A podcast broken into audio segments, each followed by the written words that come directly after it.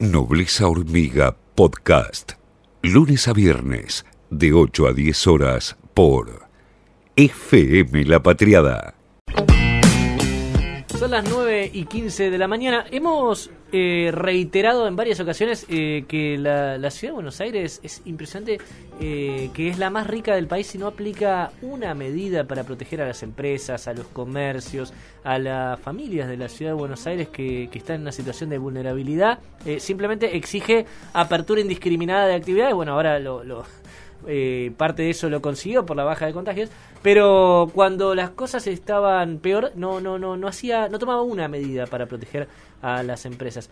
Es diferente la situación en la provincia de Buenos Aires, donde se aplicó incluso eh, se programas a la par de los que puso Nación para proteger empresas. Eh, y vamos a preguntarle a la ministra de Trabajo de la provincia de Buenos Aires cuál es la situación del empleo justamente para les bonaerenses. Mara Ruiz Malek, Ezequiel Orlando aquí en Nobles Hormiga le saluda. ¿Cómo le va? Hola Ezequiel, ¿cómo estás? Buenos días. Bien, gracias por atendernos, ministra. Eh, ¿cómo, cómo, ¿Cuál es la, la situación para del trabajo en la provincia que este, bueno, ha, sido muy golpeado igual que en todo el país? Eh, ¿Y cuáles son las medidas que se estuvieron tomando para protegerlo?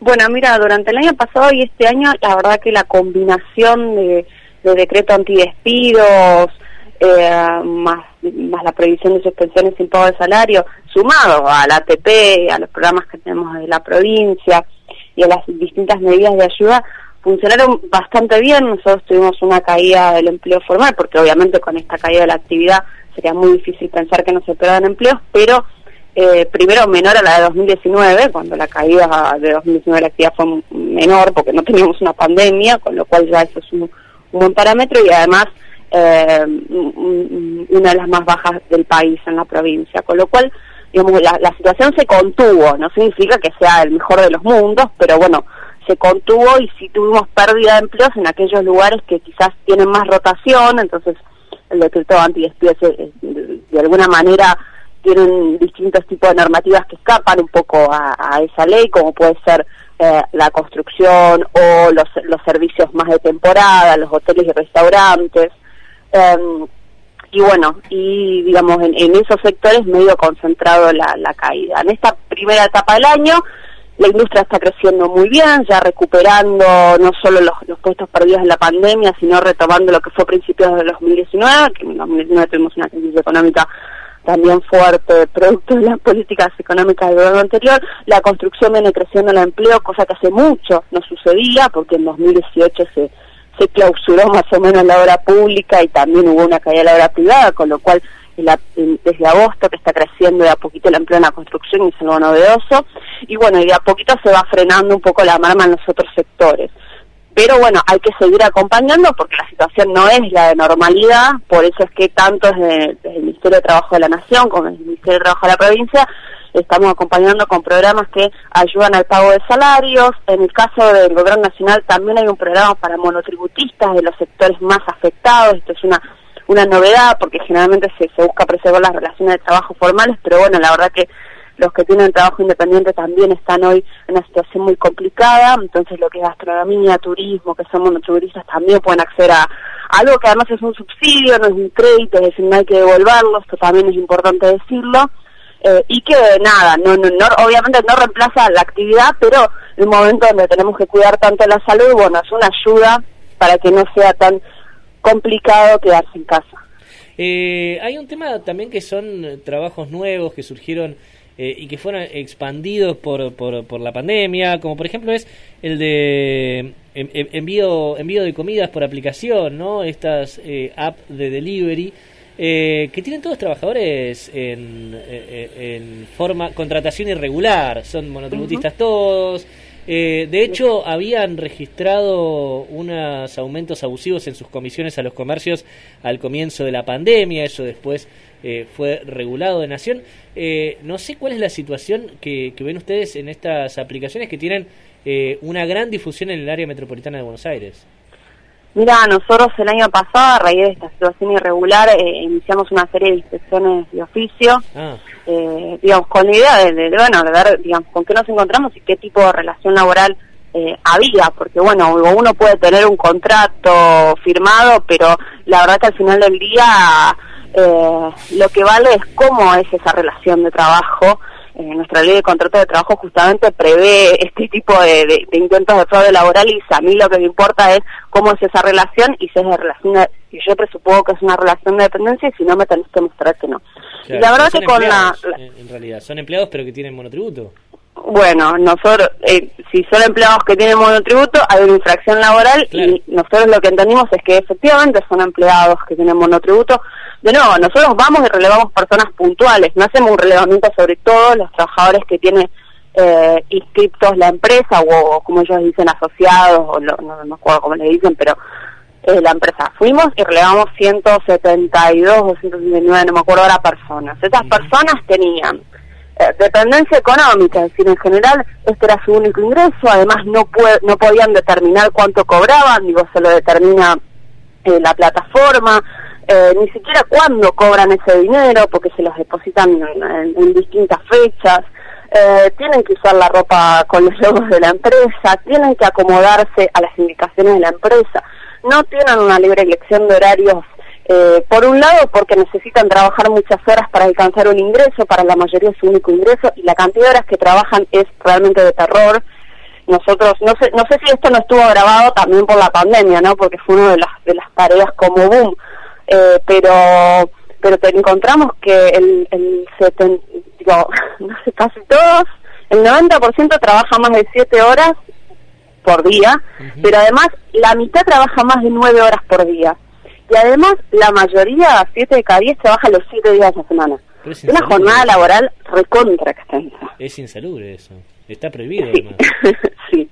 Y, y, muchas veces los, los miedos de los trabajadores a, la regulación tiene más que ver con no tanto con poder disfrutar de su horario, como, como a veces se, se, plantea desde, desde, una perspectiva que también es válida, que es que, que se los trabajadores avancen hacia una, una jornada de trabajo donde ellos tengan un poco más de libertad y elección, sino que más bien es como la libertad de autoexplotarse, de poder trabajar muchas, muchas horas para llegar a alcanzar algún ingreso que se parezca a lo que les permita vivir, digamos. Eso es lo que encontramos de nuevo en los trabajadores que nosotros relevamos y por los cuales nosotros después aplicamos la sanción.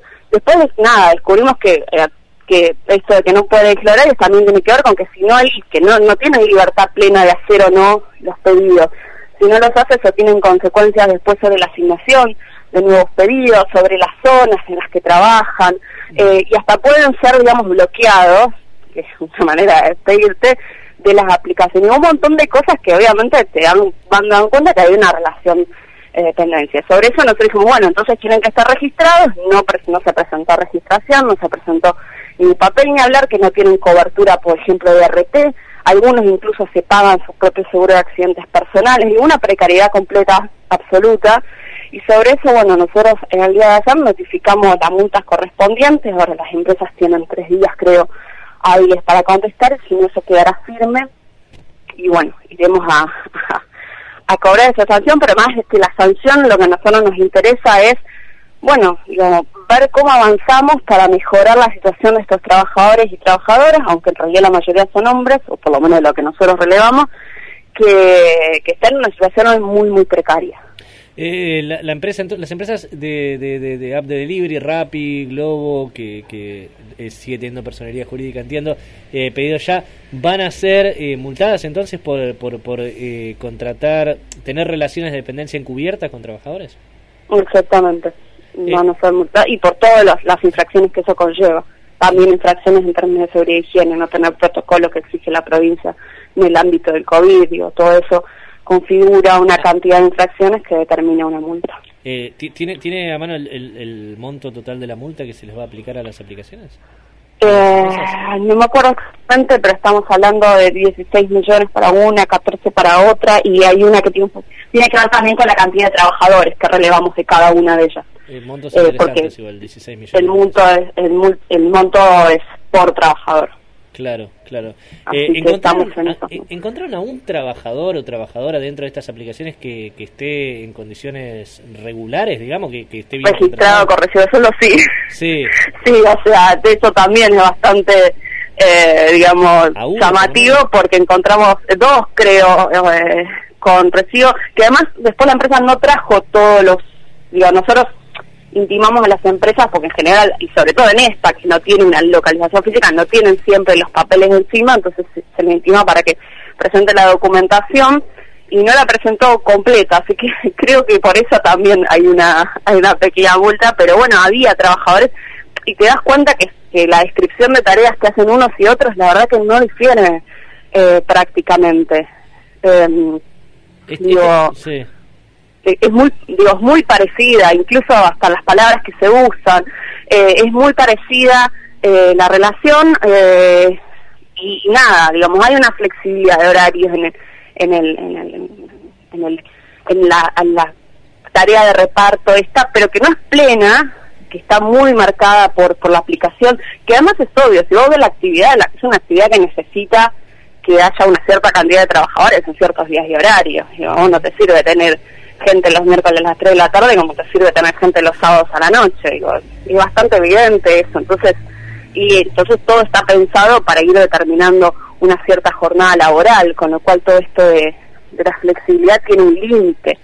Eh, así que sí, encontramos gente que tenía residencia. Hay una de las empresas que tuvo, entiendo yo, en algún momento eh, varios de sus trabajadores registrados, después fue, digo, con el gobierno anterior se les dio vía libre a los que ingresaban para para ejecutar otra modalidad de contratación y bueno, y terminó en que- esto. Entiendo que pedido ya fue que después terminó despidiendo a todos los trabajadores que tenía eh, formales y, y se quedó solamente con los monotributistas.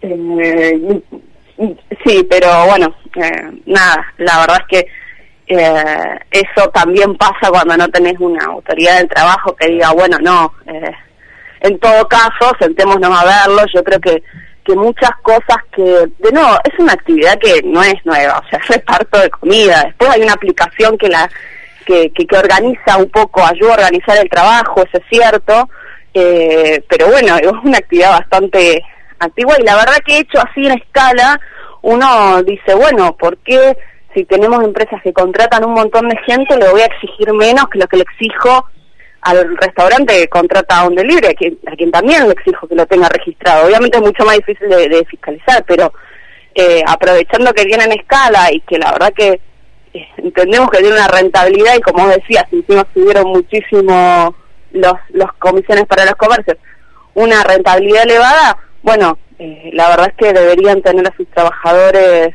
registrados y yo creo que las particularidades de la actividad se pueden llegar a ver, a negociar, se puede pensar también en, eh, en cupo de trabajadores, pero hay que avanzar en algo porque así no pueden estar estos chicos. Ministra, la autora Fernández Mayán la saluda. Le pregunto por el, el tema de estas aplicaciones en otras partes del mundo. ¿Hay legislación? ¿Hay antecedentes en otros lugares? Mira, esto se está discutiendo en todo el mundo. Eh, lo primero sí que no todas las leyes de contrato de trabajo, todas las leyes laborales son iguales en todo el mundo, ¿no?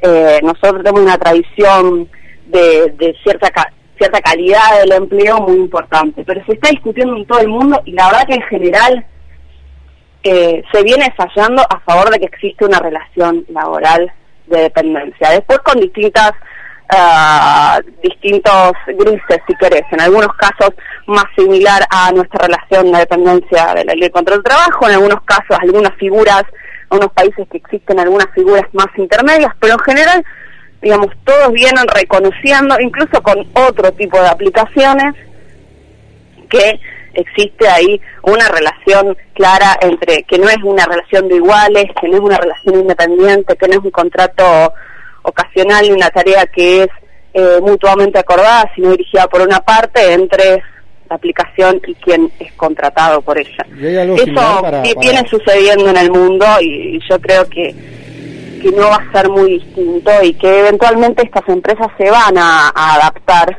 a, a nuestra legislación laboral y a nuestros principios de derecho en realidad. ¿Y hay algo Sí, pensado similar para aplicaciones de, de tipo de remis de, de Uber, ese tipo de aplicaciones? Porque pasa algo similar.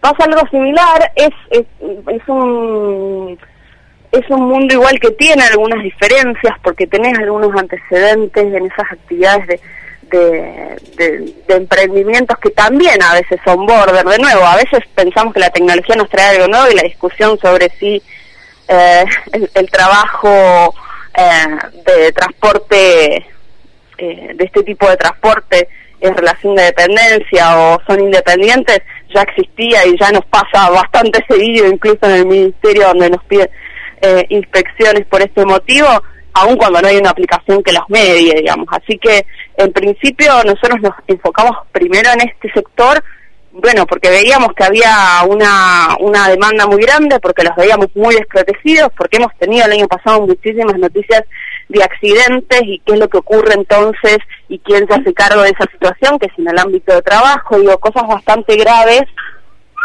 que nos pareció que teníamos que priorizar este sector entre los muchos que tenemos con muchas dificultades eh, de registración. Ministra, le agradecemos mucho por, por haber eh, dialogado con nosotros y por habernos contado esta exclusiva. Entonces, que la provincia de Buenos Aires multó a las aplicaciones de delivery por eh, tener eh, relaciones laborales encubiertas y esperamos que continúen estas fiscalizaciones porque la verdad es que no son empresas chicas, ¿eh? son empresas que ganan muchísimo dinero aprovechándose justamente de personas que necesitan trabajar y lo, los terminan sobreexplotando en condiciones inhumanas. Exacto. Bueno, muchas gracias a ustedes por la discusión. muchísimas gracias. La ministra de Trabajo de la provincia de Buenos Aires, Mara Ruiz Malek, la escuchaste acá, en Nobleza Hormiga, por FM La Patriada. Desde el barrio de La Patriada. Nobleza Hormiga Podcast. Lunes a viernes, de 8 a 10 horas, por FM La Patriada